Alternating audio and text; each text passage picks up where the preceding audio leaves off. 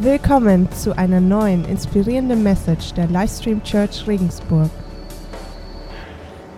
Hey, herzlich willkommen. Schön, dass du heute hier bist. Ähm, ich hoffe, es geht dir gut. Ich hoffe, du hattest eine schöne Woche, auch wenn du online zuschaust. Hallo und herzlich willkommen. Und ich hoffe, dass die heutige Message dazu beitragen wird, dass du ein größeres Verständnis bekommst von dem, was Gott für dich bereithält. Ich glaube, dass Gott für jeden Einzelnen von uns in dieser Zeit viel Freude bereithält. Und das ist auch der Titel der heutigen Message wo die Freude ist. Weil Gottes Wille ist es, dass du, dass ich, dass wir mit Freude erfüllt sind. Und das möchte ich heute wirklich auch in unsere Church sprechen. Wenn du heute zu Gast bist, herzlich willkommen. Schön, dass du da bist. Wir fühlen uns geehrt, dass du heute bei uns bist. Aber weißt du, das Thema, was ich heute mit euch teile, ähm, wir als Kirche nach diesen Monaten der Pandemie, wir wollen uns wieder aufmachen, in, in, in, die Zukunft schauen. Ja? Wir wollen nicht da sitzen und sagen, ja, das war alles schlimm und alles furchtbar. Nein, wir wollen wieder nach vorne schauen. Und das, dafür ist es wichtig, dass wir verstehen, woher wir unsere Kraft bekommen. Und in all den Themen, über die wir seit Anfang des Jahres sprechen, dreht es sich immer wieder darum, hey, wir wollen zusammen in die Zukunft schauen. Wir wollen zusammen auf das gucken, was Gott bauen möchte. Und heute geht es darum, baue deine Zukunft indem du weißt, woher deine Freude kommt. Weil um deine Zukunft aufzubauen und zu gestalten, brauchst du Weisheit und du brauchst ein Verständnis, Verständnis davon, wer du bist in Jesus Christus. Verstehst du, wer du in Christus bist? Ist dir erstaunlich, wie, wie großartig das ist? Verstehst du, warum du hier bist? Warum du heute hier bist? Weißt du überhaupt, warum du in dieser Kirche bist? Weißt du, warum du in Regensburg bist? Warum du auf diesem Planeten bist? Und Jesus sagt, hey, lass mich dir sagen, warum du hier bist. Du bist hier, um Salz und Licht zu sein in dieser Erde. Und Jesus, das glauben wir, ist Gottes Sohn, er ist Gott. Verstehst du deine Rolle in der Kirche? Weißt du, ein Christ ohne Kirche, das ist wie ein Baum ohne Erde. Das ist wie ein Fußballspieler oder eine Fußballmannschaft. Ja, das, du kannst nicht gut abschneiden. Auch wenn du alleine versuchst, alles zu geben, du wirst nicht gut abschneiden. Und du wirst nicht das tun können, was Gott für dich bereithält. Weil sein Plan ist nicht nur dein Plan, sondern sein Plan ist, dass du in seinem Haus, in der Kirche bist. Amen? Hey, weißt du, man kann so sehr in der Vergangenheit verhaftet sein, dass man Schwierigkeiten hat, in die Zukunft zu gehen. Oder man kann so sehr mit seiner Vergangenheit verbunden sein, dass sich seine, deine Vergangenheit ständig auf deine Zukunft auswirkt. Hey, aber wer will schon, dass seine Vergangenheit sich ständig auf seine Zukunft auswirkt? Dass deine Vergangenheit ständig deine Zukunft definiert? Also ich möchte frei sein von den Dingen meiner Vergangenheit, damit der morgige Tag ganz in dem Zeichen stehen kann, was Gott für mich bereithält. Also wir alle haben eine Vergangenheit, aber wir dürfen nicht zulassen, dass unsere Vergangenheit uns davon abhält, was Gott für uns hat. Du, die Zukunft ist ungeschrieben und jeder von uns macht Fehler. Du machst Fehler, ich mache Fehler, wir alle machen Fehler. Aber unsere Fehler gehören in die Vergangenheit und nicht in die Zukunft. Und wenn du in die Zukunft gehst, hey, dann mach neue Fehler. mach einfach neue, aber tu es mit Gottes Gnade. Hey, woher kommt deine Freude? Verstehst du, was die Quelle deiner Freude ist? Im Matthäus-Evangelium im 16. Kapitel steht ein sehr herausfordernder Vers für die Gläubigen des 21. Jahrhunderts. Und wir müssen ihn richtig anwenden und dürfen ihn nicht missbrauchen. Aber das ist, was Jesus sagt. Jesus spricht zu seinen Jüngern, wer zu mir gehören will, darf nicht mehr sich selbst in den Mittelpunkt stellen, sondern muss sein Kreuz auf sich nehmen und mir nachfolgen. Und der Kontext dieser Stelle ist, dass Jesus zu seinen Jüngern das spricht im ersten Jahrhundert und die Personen, die ihm folgten, und er sagt hey, ihnen, hey, ihr werdet euer Leben verlieren, wenn ihr mir folgt. Ich glaube nicht, dass du, dass ich hier, hier in Deutschland unser Leben verlieren, wenn wir Jesus folgen. Aber ich glaube, dass die Betonung, dass das, was Jesus sagen möchte, dass sich daran nichts geändert hat. Und zwar weniger von dir und mehr von ihm. Nimm dein Kreuz auf dich und folge mir nach, sagt Jesus. Was bedeutet Kreuz für dich und mich? Was es bedeutet nicht buchstäblich den Tod, aber es bedeutet weniger von dir und mehr von Jesus. Ich glaube ganz ehrlich, dass wir in unserer Gesellschaft mehr bewirken können, wenn wir Nachfolger von Jesus hätten, die sich tatsächlich hingeben würden. Mit anderen Worten, es ist eine Verpflichtung zur Hingabe, was Jesus hier sagt. Er will 100 Prozent von dir. Nicht nur einen Teil von dir. Und wenn er dich ganz für sich hat, dann hast du alles von ihm. Und das ist die gute Nachricht. Jesus will alles von dir, nicht nur einen Teil von dir. Weißt du, wenn, wir, wenn du Freude in dein Leben bringen willst, musst du verstehen, dass es sich beim Christsein um ein Leben in Hingabe handelt, nicht um ein Teilzeit-Christsein. Und ich glaube, ganz ehrlich, viele Gläubige haben keine Freude in ihrem Leben mit Jesus, weil sie nur halb dabei sind. Also Halbherzigkeit bringt keine Freude, aber ein Herz, das sich Jesus hingibt, das wird von Freude überströmen. Lass mich dir eine Frage stellen. Die letzten Monate, die letzten zwei Jahre, wie bist du durch die Corona-Zeit gekommen? Ist dein Glückslevel, ist es gestiegen oder ist es gesunken? Also, wusstet ihr, dass die größte Abnehmergruppe von Glücksbüchern in der heutigen Gesellschaft, dass es die, Ende, die Altersgruppe der Ende 20-Jährigen bis Anfang 30-Jährigen ist? Woran liegt es, dass die Ende 20 bis Anfang 30-Jährigen die meisten Glücksbücher konsumieren als jede, Alters, als jede andere Altersgruppe? Ich glaube, es liegt daran, dass wir das Gefühl haben, Glück sei etwas, was wir erleben sollten. Aber Gott, Gott spricht nicht von einem einfachen Glück, er, er verspricht Freude. Es gibt eine Glücksforscherin mit dem Namen Marie Kondo. Aus Japan kommt die und äh, sie wurde berühmt dafür, für ihren Wunsch, Menschen beim, Entrümpeln ihrer Wohnung und ihres Lebens zu helfen. Und sie sagte, ich möchte die Freude in das Leben der Menschen zurückbringen. Und einer ihrer Sätze war, bringt das Freude? Fragezeichen. Und ich habe vor ein paar Jahren auf YouTube ein paar Videos von ihr gesehen und bin danach durch die Wohnung gegangen und habe mich gefragt, hey, bringt dir das Freude, Stefan? Bringt dir das Freude? Bringt dir das Freude? Und ganz ehrlich, es ist ein guter Ansatz, wenn du deine Wohnung embrümpeln willst, weil oder du findest an dem Tag so viel Freude wie niemals zuvor. Aber was löst in deinem Leben Freude aus? Was bringt dir Freude? Und ganz ehrlich, weißt du, denk nicht, dass die heutige Message, dass ich die halte, weil es die Aufgabe eines Pastors ist, eine Message zu halten. Ich versuche wirklich in dein Leben zu sprechen. Ich versuche in dein Herz zu sprechen, in dein Innerstes. Ja, Freude. Freude. Freude hilft dir, einen klaren Blick zu behalten und deinen Geist zu stärken. Bringt das Freude. Was gibt dir wirkliche Freude? Und weißt du, man muss lernen, das zu verstehen und wirklich auch dorthin zu gehen, wo die Freude ist. Unser Leben, dein Leben, mein Leben ist, ist herausfordernd. Also es gibt viele Hindernisse, die wir überwinden müssen. Aber man muss weise genug sein, um zu verstehen, dorthin zu gehen, immer wieder, wo die Freude ist. Und die Bibel sagt, der Heilige Geist ist die Quelle eurer Freude.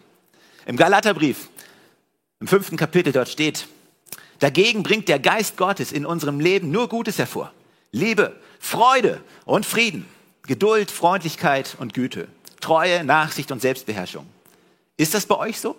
dann kann kein Gesetz mehr etwas von euch fordern. Es ist wahr, wer zu Jesus Christus gehört, der hat sein selbstsüchtiges Wesen mit allen Leidenschaften und Begierden ans Kreuz geschlagen. Durch Gottes Geist haben wir ein neues Leben. Darum wollen wir uns jetzt ganz von ihm bestimmen lassen. Was bedeutet Freude? Es bedeutet eine sichere Zuversicht darüber, wer du bist.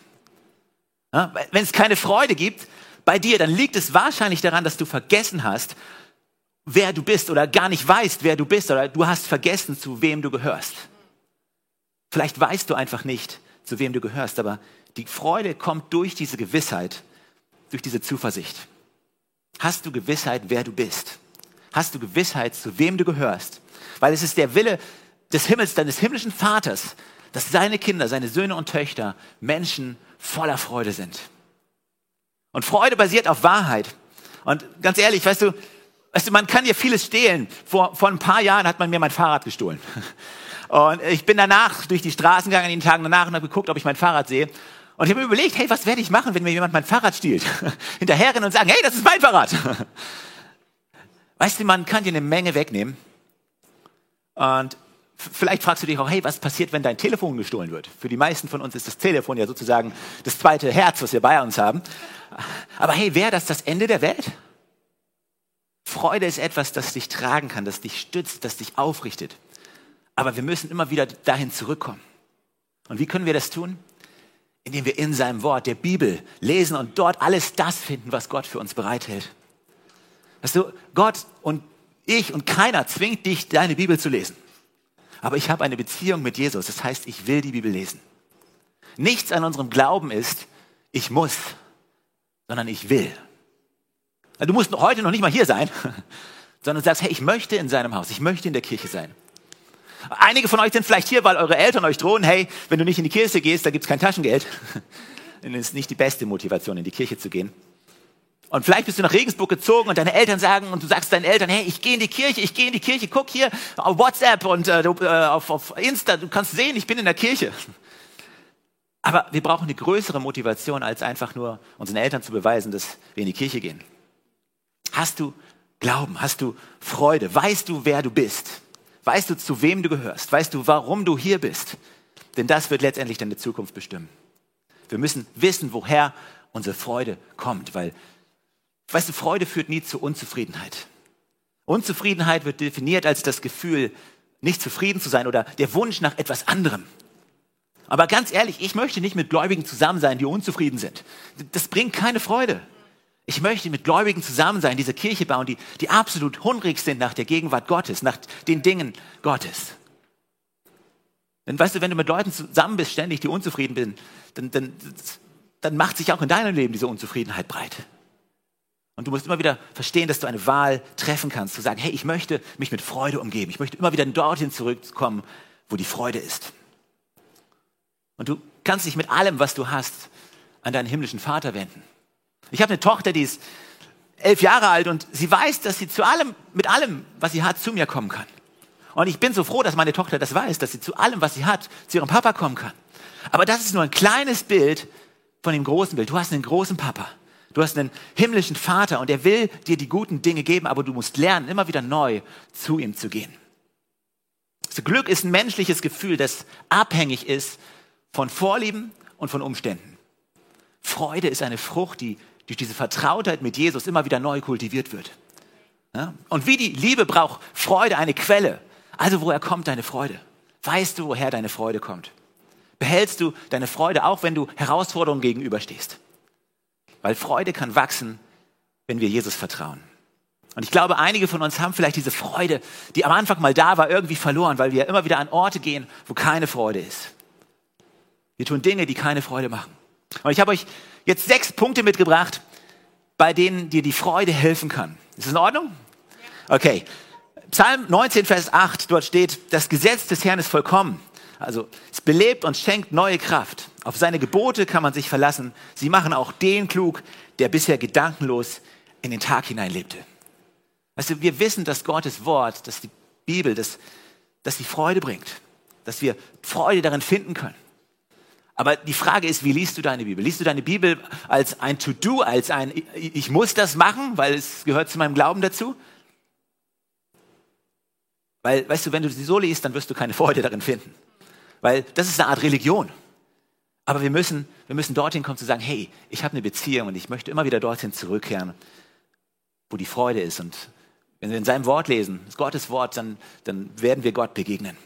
Sechs Dinge, die Freude in dir tun wird. Erstens, Freude wird dir Kraft geben. Freude wird dir Kraft geben. Braucht jemand gerade Kraft in seinem Leben? So, der eine oder andere, Kraft, um weiterzumachen, fürs Studium oder vielleicht brauchst du ein Visum oder äh, keine Ahnung, was für Dinge du gerade brauchst. Aber ich glaube, dass Freude deine Stärke sein kann. Und das ist das, was Nehemiah im Alten Testament zu den Menschen, die damals in Jerusalem die Mauer aufgebaut haben, gesagt hat. Er hat zu ihnen gesagt, hey, die Freude an Gott ist eure Stärke.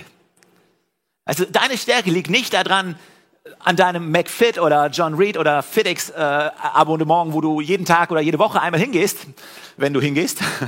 Weißt du, deine Stärke für heute, für morgen, für deine Zukunft, das, was du brauchst, liegt darin, Gott zu kennen und zu wissen, wer du bist.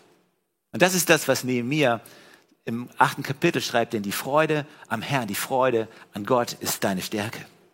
Die zweitens, Freude wird dich weiterbringen. Freude wird dich in Schwung halten. Freude wird dich am Laufen, am Leben halten. Im Hebräerbrief, da lesen wir im zwölften Kapitel. Da wir nun so viele Zeugen des Glaubens um uns, um uns haben, lasst uns alles ablegen, was uns in dem Wettkampf behindert, den wir begonnen haben. Auch die Sünde, die uns immer wieder fesseln will. Mit Ausdauer wollen wir auch noch das letzte Stück bis zum Ziel durchhalten. Dabei wollen wir nicht nach links und nach rechts schauen, sondern allein auf Jesus. Er hat uns den Glauben geschenkt und wird ihn bewahren, bis wir am Ziel sind. Weil große Freude auf ihn wartete, erduldete Jesus den Tod am Kreuz und trug die Schande, die damit verbunden war. Jetzt hat er als Sieger den Ehrenplatz an der rechten Seite Gottes eingenommen. Vergesst nicht, wie viel Hass und Anfechtung er von gottlosen Menschen ertragen musste, damit auch ihr in Zeiten der Verfolgung nicht den Mut verliert und aufgebt. Also gab es vielleicht in deinem Leben in letzter Zeit jemanden, der dir Probleme gemacht hat? Jemanden, der dich beleidigt hat? Jemanden, vielleicht Herausforderungen in deinem Job, denen du gegenübergestanden bist. Weißt du, wir alle stehen jeden Tag gewissen Herausforderungen gegenüber. Aber weißt du, Gott hat dich dazu berufen, oder er möchte dir immer wieder neu Freude und Kraft schenken, um das zu tun, was, was du zu tun hast. Nicht nur im Glauben, nicht nur in der Kirche, sondern in deinem Job. Gott möchte, dass du Dinge tun kannst, dass du kreativ sein kannst, dass du Unternehmen aufbauen kannst, Ideen entwickeln kannst, Innovationen bringen kannst. Er möchte, dass du ein exzellentes Leben lebst. Und weißt du ganz ehrlich, lass, mir, lass mich dir was über Exzellenz erzählen. Vielleicht denkst du, warum brauchen wir Exzellenz? Es reicht doch, wenn es einigermaßen gut ist. Aber Regensburg hat keine Zukunft, kann keine Zukunft haben, ohne dass Exzellenz in der Struktur der Gesellschaft selber ist. Das hat nicht nur etwas mit dem Glauben zu tun.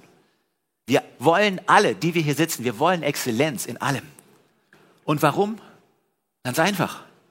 Willst du etwa in einer Schlange stehen und sechs Wochen darauf warten, dein Auto anzumelden auf der Zulassungsstelle? Willst du wochenlang warten, bis du irgendwann ein Visum bekommst oder um irgendeinen Stempel bei irgendeiner Behörde zu bekommen? Willst du einfach warten? Nein, du willst, dass es Exzellenz ist, dass Exzellenz herrscht. Ich weiß, ich weiß nicht, vielleicht kennst du das, wenn es dich frustriert, wenn irgendwas nicht vorangeht. Es hängt damit zusammen, dass das nicht exzellent funktioniert. Exzellenz ist das, was, was Gott in jeden Einzelnen von uns reingelegt hat, weil wir einen exzellenten Gott haben, dem wir dienen. Und deswegen bist du hier und bin ich hier, weil Gott dich und mich benutzt, um den Himmel auf diese Erde zu bringen. Weißt du, du bist nicht hier, um in den Himmel zu kommen. Das werdet ihr, ja, wenn ihr irgendwann sterbt. Aber Gott möchte durch dich den Himmel auf die Erde bringen. Und ganz ehrlich, zu viele Christen haben diese Diät gemacht nach dem Motto, hey, gib dein Leben Jesus, damit du in den Himmel kommst. Aber das ist nicht der volle Umfang von Gottes Plan. Es geht darum, dein Leben Jesus Christus zu geben, weil er besser ist als jeder andere. Er ist es, zu dem du gehörst. Du wirst nie wirklich wissen, wer du wirklich bist, solange du nicht weißt, wer er ist. Und wenn du weißt, wer er ist, dann weißt du, wohin du gehörst. Und dann geh raus in die Welt und mach sie besser bei jeder Gelegenheit, die sich dir bietet. Ich weiß nicht, hast du einen Job? Wenn ja, liebst du deinen Job? Einige von euch schon, die meisten vielleicht eher nicht. Das musst du ändern. Denn man kann seinen Job lieben. Man kann seinen Job lieben und man kann dafür alles geben. Auf der anderen Seite darfst du auch nicht runterfallen vom Pferd. Weißt du, vielleicht machst du, bist auf dem Karriereweg gerade unterwegs. Aber weißt du ganz ehrlich, dein Job würde ich nicht zurücklieben. Also manche Menschen geben alles für ihren Job, manche sogar zu viel. Aber weißt du, es heißt nicht, dass du deine Arbeit halbherzig verrichten sollst. Du sollst alles geben, als ob dieser Job, als ob du für Gott arbeiten würdest. Tu dein Bestes mit dem, was du hast. Aber dein Job wird dich nicht lieben. Die einzige Person, die dich zurücklieben wird, ist Jesus. Aber was auch immer du tust, stell sicher, dass du es tust, ihm zuliebe. Du hast einen großartigen Job, ja, dann gib dein Bestes. Aber tu es für Gott. Weil seine Güte wird bei dir sein, wenn keiner andere, kann, niemand anders dir irgendwas gibt. Weißt du, dein Job kann dich nicht zurücklieben, auch wenn du das dein Bestes gibst. Amen. Hey, der nächste Punkt, dritter Punkt. Freude wird dir helfen, großzügig zu sein.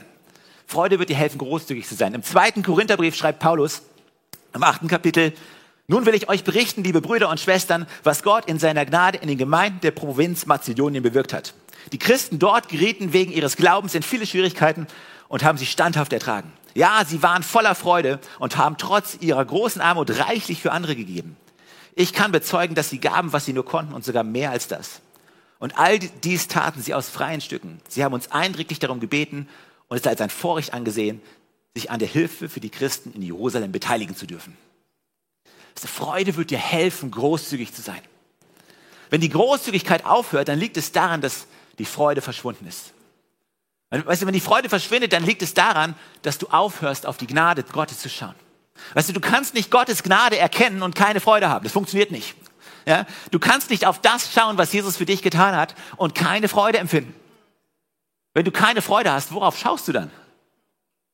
Und das ist eine Verantwortung, die wir, jeder von uns selber hat zu übernehmen. Letztendlich, niemand zwingt dich, dich mit Gottes Gnade zu umgeben. Aber wenn du es tust, dann ist es wie eine Dusche, unter die du dich stellst, von der du berieselt wirst. Und Was ist die Frucht der Gnade? Es ist Freude. Weißt du, wie viele Kirchen hier in dieser Stadt und Deutschland könnten mit einer Atmosphäre von Freude erfüllt sein? Was würde passieren, wenn wir diese Freude, die wir als Christen haben, nicht nur am Sonntag haben, sondern wenn wir sie mitnehmen in unsere Woche? Was würde das aus unserer Gesellschaft machen? Gottes Lösung ist Freude, wenn wir mit ihm verbunden sind. Und Großzügigkeit ist ein Überfluss dieses vergebenen Herzens. Also es gibt eine Menge Freude, wenn du Gottes Gnade erfährst. Und wenn du keine Freude hast, dann, dann erinnere dich daran, zu dieser Gnade Gottes zurückzukehren. Denn die Gnade ist die Quelle der Freude und Freude wird dich dazu bringen, großzügig zu sein. Und ich spreche nicht nur von der Großzügigkeit im Umgang mit Finanzen, sondern Großzügigkeit im Umgang mit Worten, Großzügigkeit in der Art, wie du Menschen siehst, Großzügigkeit in der Art, in der Art wie du dein Leben lebst. Vielleicht sagst du, oh, du nervst, Stefan, du bist so zum Kotzen positiv. Aber ganz ehrlich, wenn du keine Freude hast, vielleicht liegt es daran, dass du nicht mehr die Gnade Gottes betrachtest. Weil das löst Freude in dir aus. Und das bringt dich dazu, großzügig zu sein. Es bringt dich dazu, dich zu engagieren, eine Kirche zu starten, rauszugehen, das zu nutzen, was Gott dir gegeben hat, um Menschen zu helfen, ein Waisenhaus zu unterstützen, Patenschaften für Kinder zu übernehmen, Menschen zu lieben, Menschen zu ermutigen. Wisst ihr, wovon ich spreche? Ich möchte ein Leben führen, in dem Freude überall ist. Nummer vier. Die Freude bleibt angesichts von Herausforderungen. Auch angesichts von Herausforderungen. Weißt du, Glück Glück bezieht sich immer auf das, was gerade passiert. Ja, Glück ist umstandsabhängig. Es basiert auf Bedingungen und Vorlieben. Wenn es nicht so läuft, wie ich will, dann bin ich unglücklich. Aber Freude besteht trotz Herausforderungen, weil sie nicht auf dir basiert, sondern auf Jesus. Jakobusbrief im ersten Kapitel dort steht, liebe Brüder und Schwestern, betrachtet es als besonderen Grund zur Freude, wenn euer Glaube immer wieder hart auf die Probe gestellt wird. Ihr wisst doch, dass er durch solche Bewährungsproben fest und unerschütterlich wird. Warum spreche ich diesen Punkt an? Ganz einfach, weil deine nächsten zehn Jahre, die werden nicht durchweg positiv sein. Und ich muss kein Schwarzmaler sein, um das zu sagen. Also, wir befinden uns aktuell, wenn du Nachrichten siehst, in einem Moment der Geschichte, der auf vielen Ebenen umwälzend ist. Wir haben Ungewissen, Ungewiss, Ungewissheit auf so vielen Ebenen.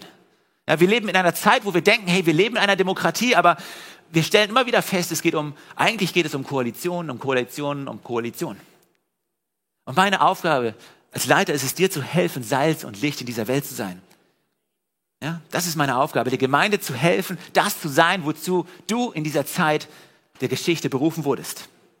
Und ich wünsche niemandem Schlimmes oder irgendwelche Ärgersachen, Ärgerlichkeiten, aber wir alle wollen, dass Dinge funktionieren. Aber was ist, wenn das nicht der Fall ist? Das ist das, worüber Jakobus spricht. Nummer fünf, Freude ist attraktiv.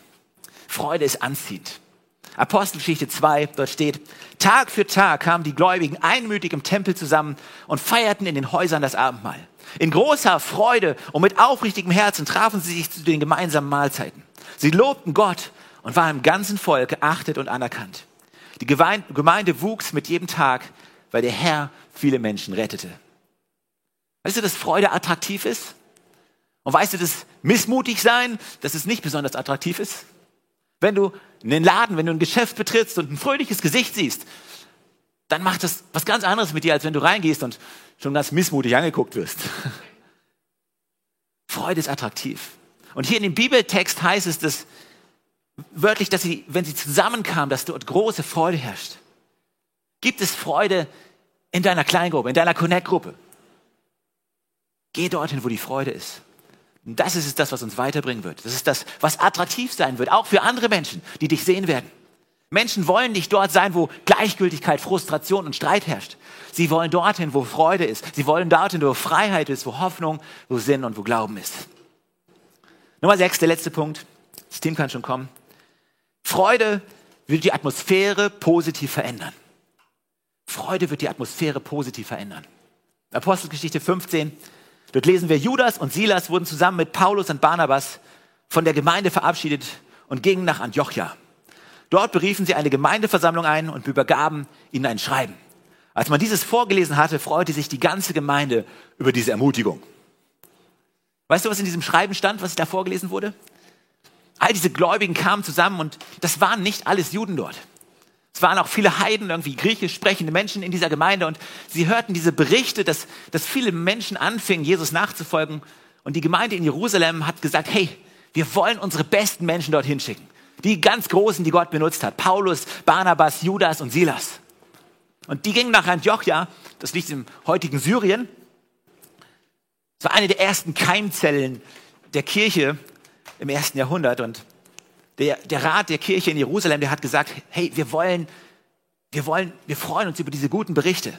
Aber wir wollen den Leuten dort einen Brief schreiben, um ihnen zu sagen, hey, was sie mindestens machen sollen. Dass sie mindestens die Speisegesetze befolgen oder zumindest kein Götzenfleisch essen und keinen Sex vor der Ehe haben. Das ist ungefähr das im Grunde genommen, was in diesem Brief stand. Und ich frage mich, hey, was müsste in so einem Brief stehen im 21. Jahrhundert, dass, dass wir vor Freude auf unseren Stühlen tanzen würden? Wann würdest du ausflippen? Weil, weißt du, die Leute damals, es waren keine Juden. Und sie haben gedacht, hey, damit wir Jesus nachfolgen können, müssen wir erstmal Juden werden.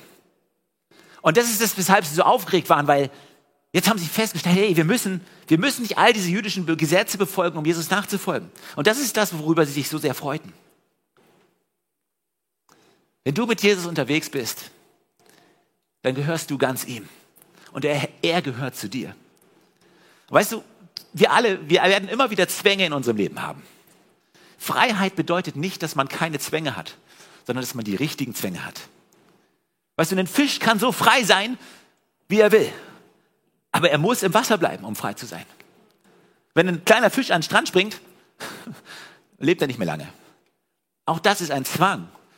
Und ist es nicht erstaunlich, dass Freiheit, die richtige Freiheit, auch die richtigen Zwänge braucht? Weißt du, wer Jesus ist?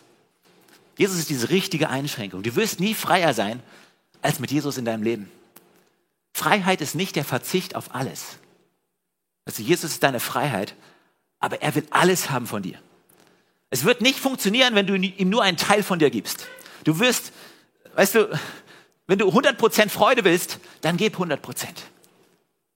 Und wenn du Albträume, Komplikationen, Aufgeben, das Gefühl, nicht genug zu sein, Unzulänglichkeiten und sagst, hey, wer bin ich schon? Wenn du all das haben willst, dann gib nur einen Teil von dir. Halb drin, halb draußen, bringt keine Freude, nur Last. Aber Gott hat dich zur Freude berufen, indem du dich ihm hingibst. Und ganz ehrlich, weißt du, diese Message, ist es nicht erstaunlich, dass es für manche der Weg ist und für andere das Hindernis? So ist Jesus. Warum ist es so schwer, Jesus als, als Herrn und Retter anzunehmen? Was sagt das über uns aus? Das ist das Evangelium, weißt du? Das ist die gute Nachricht. Jesus. Nicht deine Version von Jesus, sondern die einzige Version von Jesus. Und ich glaube ganz ehrlich, das ist der Grund, warum in Europa niemand das Christentum so wirklich ernst nimmt. Weil wir eine halbherzige Antwort geben. Du willst Freude in deinem Leben, in deinem Leben mit Jesus bekommen, dann ist es 100% Hingabe. Geh dorthin, wo die Freude ist und du wirst, du wirst dein Leben lieben. Also es gibt eine Menge Dinge, die in unserem Leben uns begegnen und die uns trotzdem Freude machen können. Menschen aus Armut zu helfen, kann sehr viel Freude bereiten. Also es geht nicht um Hedonismus oder Narzissmus oder darum, das, was ich tue, damit ich mich gut fühle. Nein, wir tun es für Gott. Auch wenn mir niemand dankt, auch wenn niemand zurückkommt und sich bedankt, weiß ich doch, warum ich das getan habe. Ich glaube ganz ehrlich, dass Gott uns zur Freude aufruft. Er will, dass wir zurück zur Freude kommen und dass wir wissen, woher die Quelle unserer Freude ist. Und das, was, wo, was ist die Quelle deiner Freude? Es ist nicht dein neues iPhone, es ist nicht die Gesellschaft, die dir was gibt, es ist nicht die Follower auf Insta oder sonst wo, nicht die Arbeit, nichts außer ihm. Im Psalm 51 heißt es, schenk mir wieder Freude über deine Rettung. Hast du noch Freude über deine Rettung? Und das ist das, was David sagt. Hey, lass, lass uns zurückkommen zu dieser Freude unserer Rettung. Hey, lass uns zusammen aufstehen. Ich möchte am Schluss noch beten, aber bevor ich das tue, weißt du, Jesus ist Menschen begegnet und er war liebevoll. Er hat sich für die Menschen interessiert. Er hat Menschen ermutigt. Er hat Menschen aufgerichtet. Er hat Menschen nie, niemals niedergemacht. Er hat ihn nie irgendwie versucht, seine, seine Position auszunutzen, sie herablassend behandelt. Weißt du, das, Bibelbashing hat in der Vergangenheit so viel Schaden in unserer Gesellschaft und der Welt angerichtet. Aber wir sollen ein gutes Beispiel sein. Wir wollen ein guter Duft sein in der Gesellschaft. Wir wollen Menschen erheben durch unsere Freude. Weißt du, es ist wie, wie, du kannst die Atmosphäre heben mit deiner Freude. Es ist wie in einem Hafen, wenn da Schiffe liegen. Wenn du kommst, es ist wie die Flut, die kommt und du hebst die Atmosphäre, wenn du kommst. Und wovon spreche ich? Ich spreche von einer Beziehung mit Jesus die dir Freude bringt, die tiefgreifend ist. Ich spreche nicht über etwas, was du weißt, über etwas, was du gelernt hast, über etwas, was du auswendig lernst, sondern ich spreche in einer wirklichen Beziehung, die du haben kannst mit Jesus Christus in deinem Leben. Aber wenn du hier bist und noch niemals diese, diesen Schritt gemacht hast, Jesus zu sagen, hey, ich möchte dich kennenlernen, ich möchte diese Freude in meinem Leben haben, ich möchte diese Lehre ausfüllen mit dir, dann lade ich dich ein, jetzt dieses Gebet gleich mitzusprechen. Indem du einfach Jesus sagst, hey Jesus, ich möchte dich kennenlernen. Ich möchte mehr von dir. Ich möchte das in Anspruch nehmen, was du für mich getan hast. Ich möchte dein Kind sein. Und wir alle beten mit dir zusammen. Hey, lass uns zusammen beten. Herr Jesus, danke, dass du mich liebst. Danke, dass du am Kreuz für mich gestorben bist. Und wieder auferstanden bist. Danke, dass du mich so annimmst, wie ich bin. Bitte vergib mir all meine Schuld und erfüll mein Herz mit deiner Gnade. Du bist mein Gott, mein Herr und mein Retter. Ich folge dir nach. Im Namen von Jesus Christus. Amen.